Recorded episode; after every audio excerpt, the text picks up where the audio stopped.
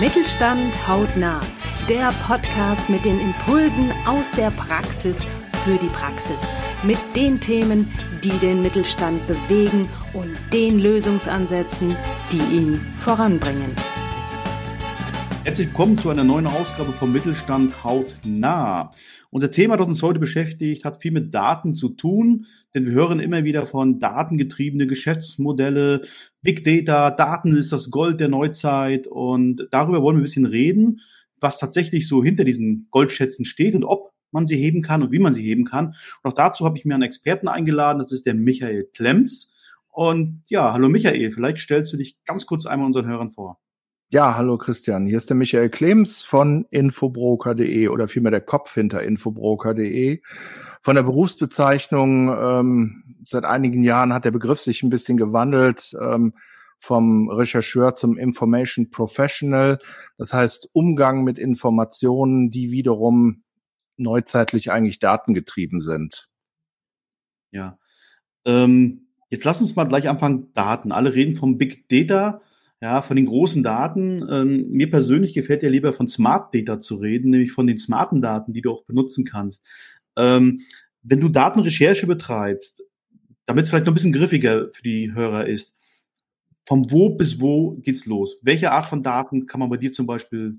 Also ja, ich würde ich würde so, sogar gerne so ein bisschen weitgreifender aufs Berufsfeld bringen, weil ich habe ja auch Kollegen, ähm, die in den Unternehmen arbeiten und auch entsprechende Daten recherchieren oder Daten heben ähm, das ist wirklich eine sehr weite Disziplin, ja. Die, die fängt an von mir aus bei der Inhouse-Bibliothek, wenn ein Unternehmen sowas hat, bis hin zum Wissensmanager, der also bestimmte Datenströme auch ähm, kanalisieren kann und zu Wissen transformiert.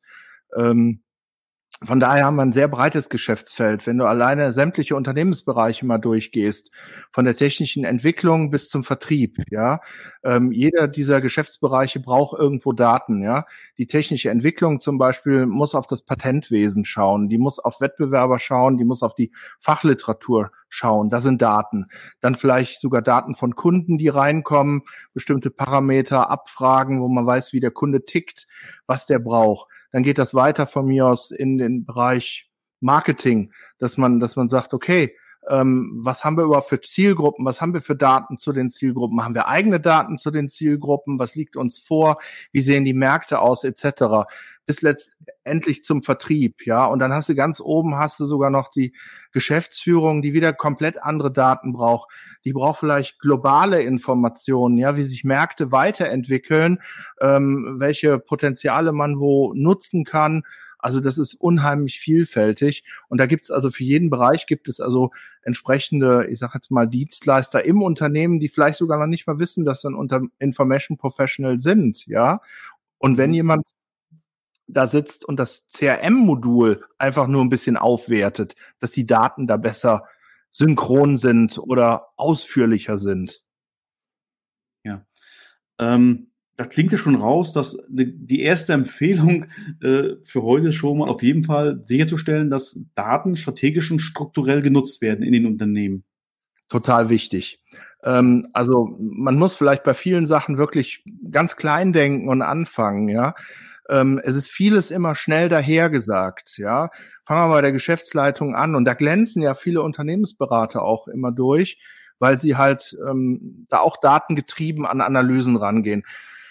Wenn du zu einem Geschäftsführer hingehst und sagst, so kennen Sie Ihren Wettbewerb, ja, dann sagt er, natürlich kenne ich meinen Wettbewerb und dann fängst du an und sagst, so, dann zählen wir den jetzt mal durch. Wie viele Firmen sind das denn, die wirklich Ihr direkter Wettbewerb sind?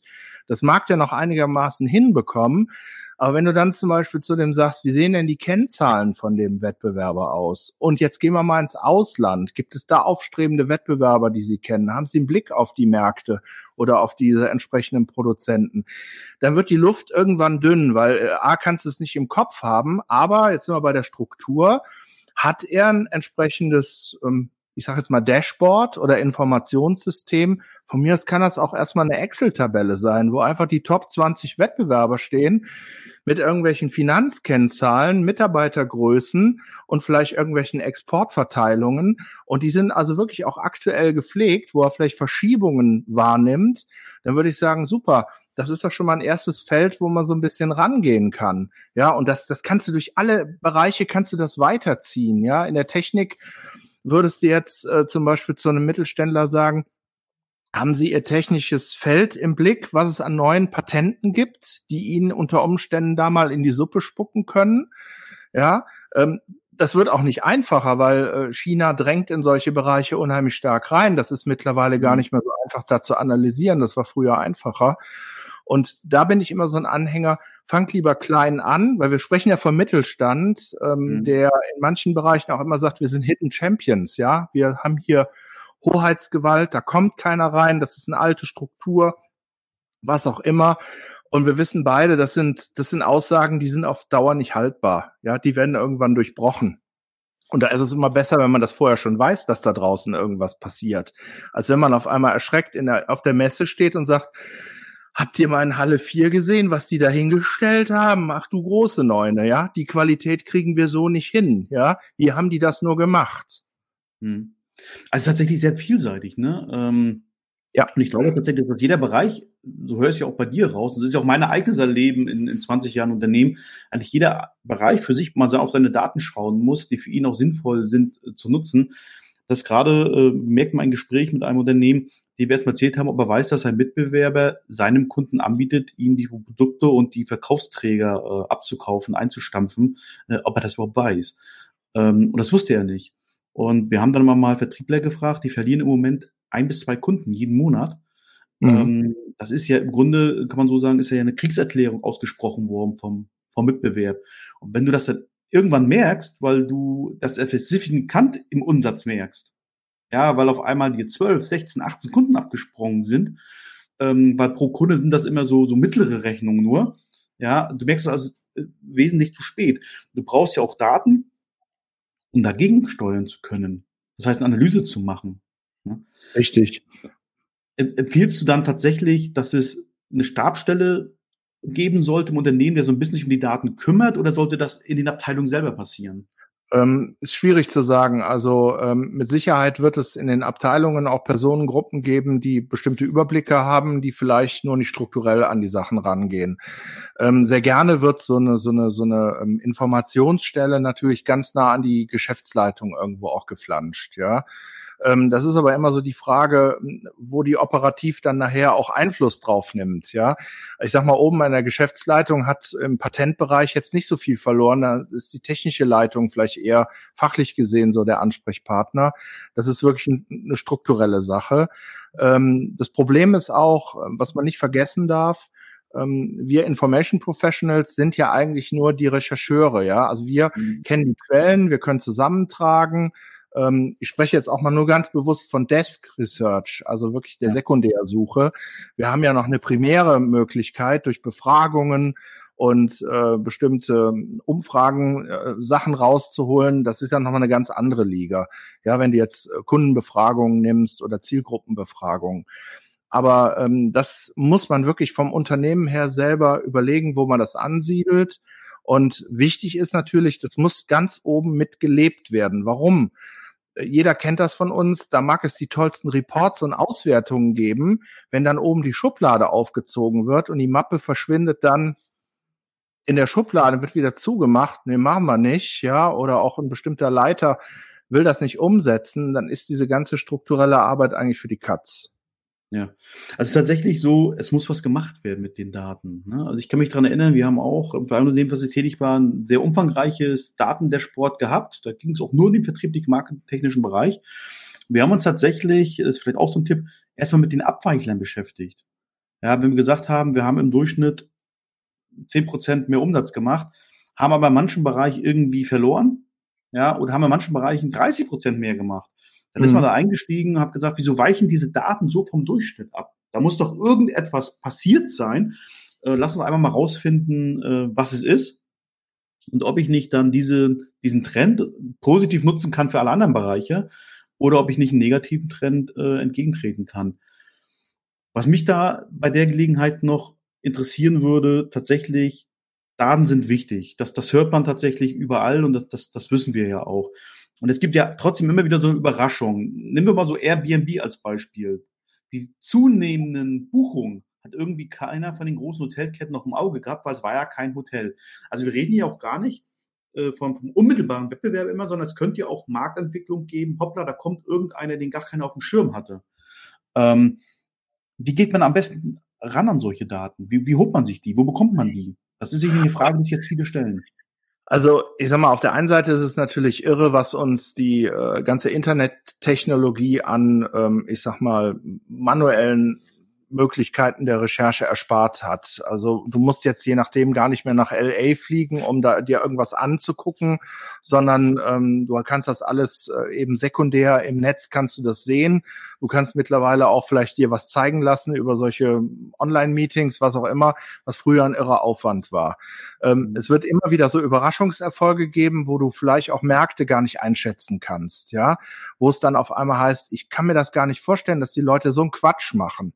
Nehmen wir mal, wo du sagst, so ein Ausreißer, TikTok, ja. TikTok ist ein totaler Verstoß gegen Datenschutz und alles, ja. Aber es hebt ab wie Hulle, ja, und dann kommt es auch noch aus China, ja. Die Amerikaner haben sich unheimlich schwer damit getan. Äh, wir Deutschen Datenschutz, ja, total irgendwo ähm, in einer völlig anderen Liga und trotzdem wird es gemacht wie sonst noch was, weil man vielleicht bestimmte Faktoren, die da eine Rolle spielen, vielleicht auch bei bestimmten Generationen, völlig unterschätzt hat, ja, oder nicht einordnen konnte. Ähm, da gibt's äh, mit Sicherheit noch andere Beispiele, wo man einfach gesagt hat, da konnten wir nicht mit rechnen, dass das so abgehoben ist. Mag auch sein, dass es umgekehrt Effekte gibt, wo man gesagt hat, wir haben das alles analysiert, die Zielgruppen sind bereit dafür und dann wird das ein völliger Rohrkrepierer. Ich muss jetzt echt überlegen, wer mal so richtig, also nehmen wir mal Beispiel Clubhouse, ja, ist abgegangen ja. wie sonst was und dann hat es auf einmal nicht mehr funktioniert.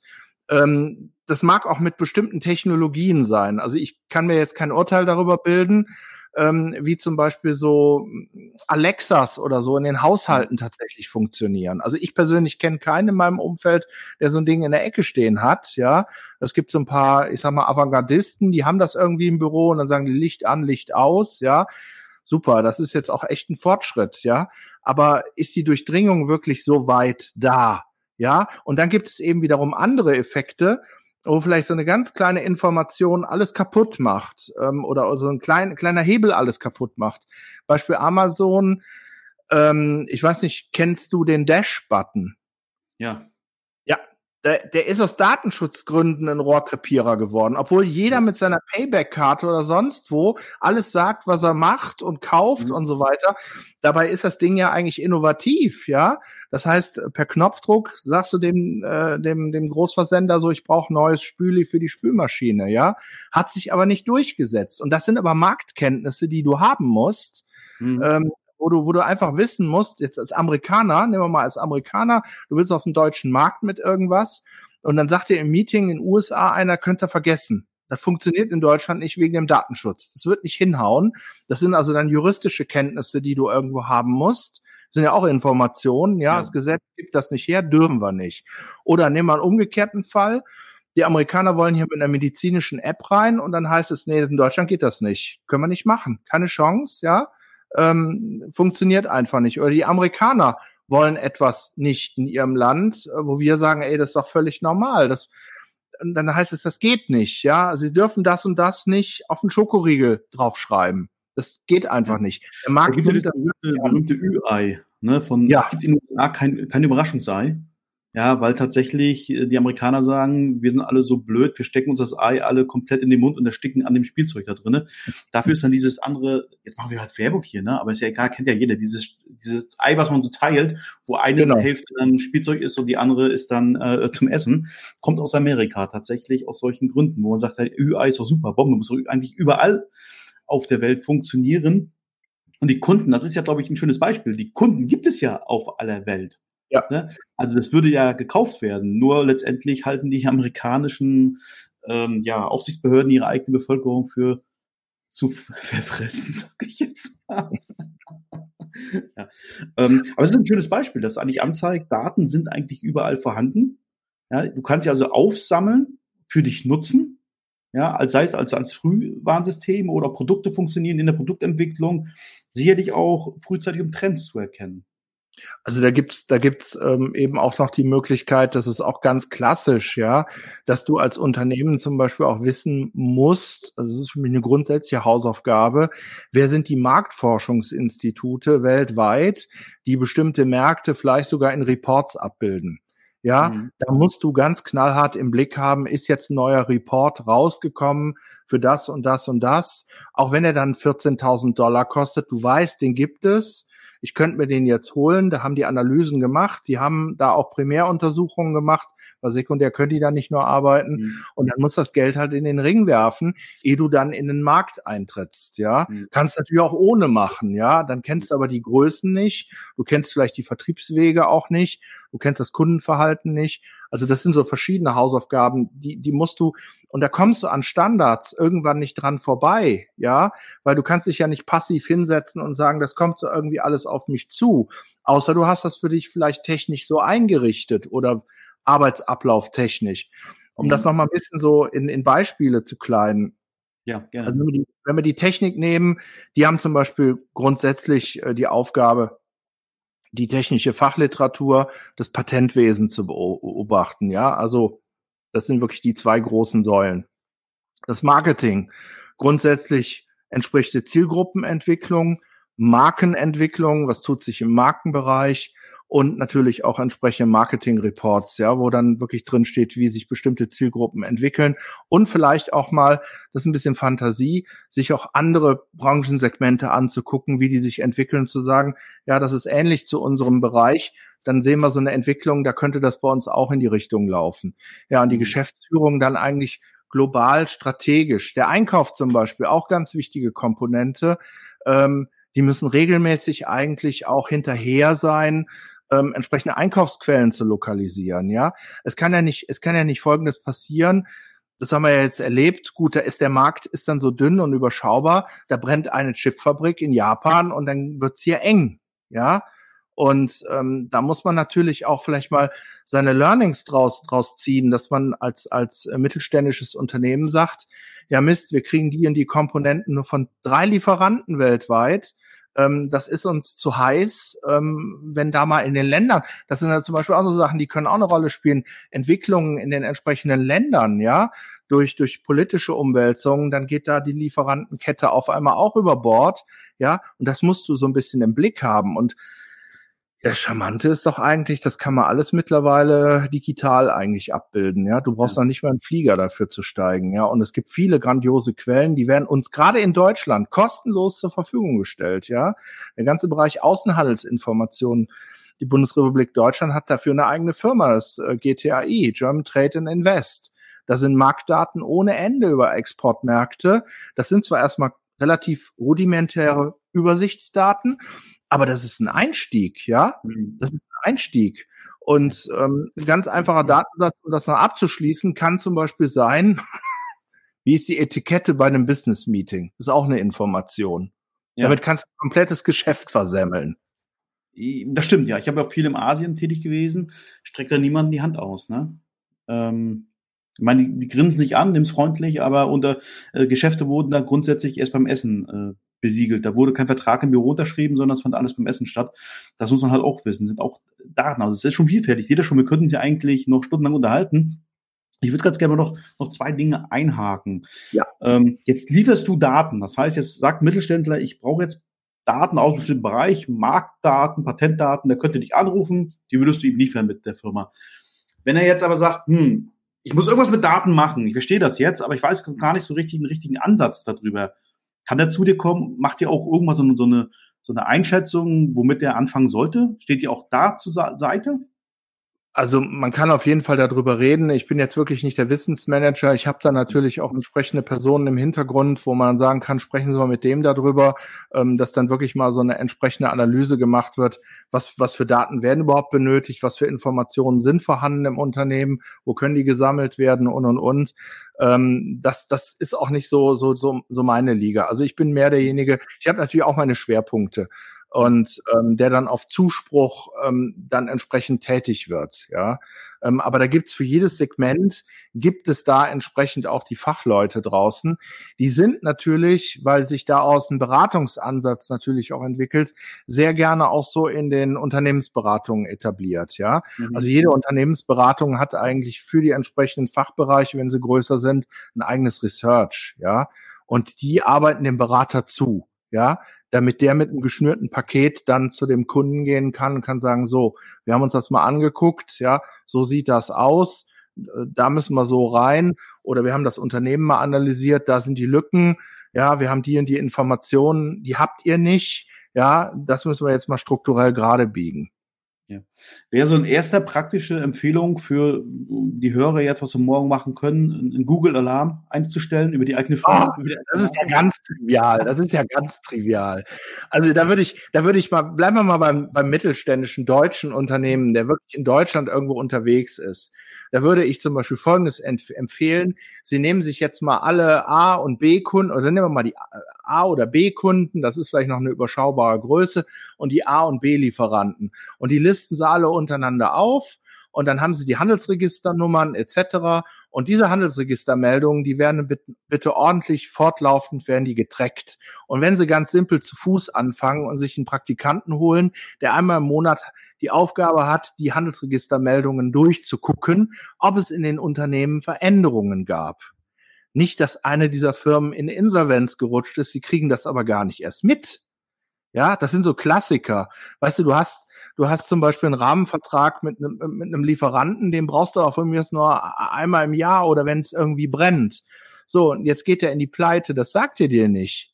So, und jetzt geht was kaputt in der Firma und du sagst, ja, rufen Sie den mal an und dann kein Anschluss unter dieser Nummer. Das sind so diese kleinen Alltagsproblemchen. Ja, den gibt's nicht mehr. Der ist irgendwie insolvent gegangen. Das haben wir gar nicht mitbekommen. Ja, der hat ja nichts Besseres zu tun, als die Firma anzurufen, wo der das letzte Mal vor acht Monaten war. Und ja. mit solchen kleinen Hausaufgaben einfach anzufangen oder regelmäßig einmal am Jahresanfang einfach mal die Hauptwettbewerber einfach mal durch den Bundesanzeiger durchjagen und nach den Bilanzmeldungen gucken, sich die Kennzahlen rauszuschreiben. Ja, also nehmen wir das mal als wirklich ernsthaften guten Tipp mit. Danke dafür, Michael. Ähm, ja. Daten. Beschäftigt euch mit Daten, wofür auch immer. Ob es zum Schutz des eigenen Businesses sein, zum Expansion, zur Aufarbeitung, äh, zur Marktrecherche, zur Patentrecherche, wie auch immer. Daten sind sehr vielseitig. Wichtig ist, damit sich mal tatsächlich auseinanderzusetzen. Wer mehr Informationen haben will, der schaut bitte in die Shownotes. Da sind nochmal die Kontaktdaten vom äh, Michael Klems, inklusive auch, wo man ihn im Netz findet und wie man ihn kontaktieren kann. Und äh, ich denke mal, er wird jedem, der da mit einer Frage um die Ecke kommt, auch Rede und Antwort stehen. Ich danke dir für heute fürs Gespräch und Gerne, Christian. ja, vielen Dank, Michael. Weitere Impulse gefällig? Sehr gerne. Klicken Sie in weitere Folgen mit aktuellen Themen, die auch Sie betreffen. Eben Mittelstand. Hautnah.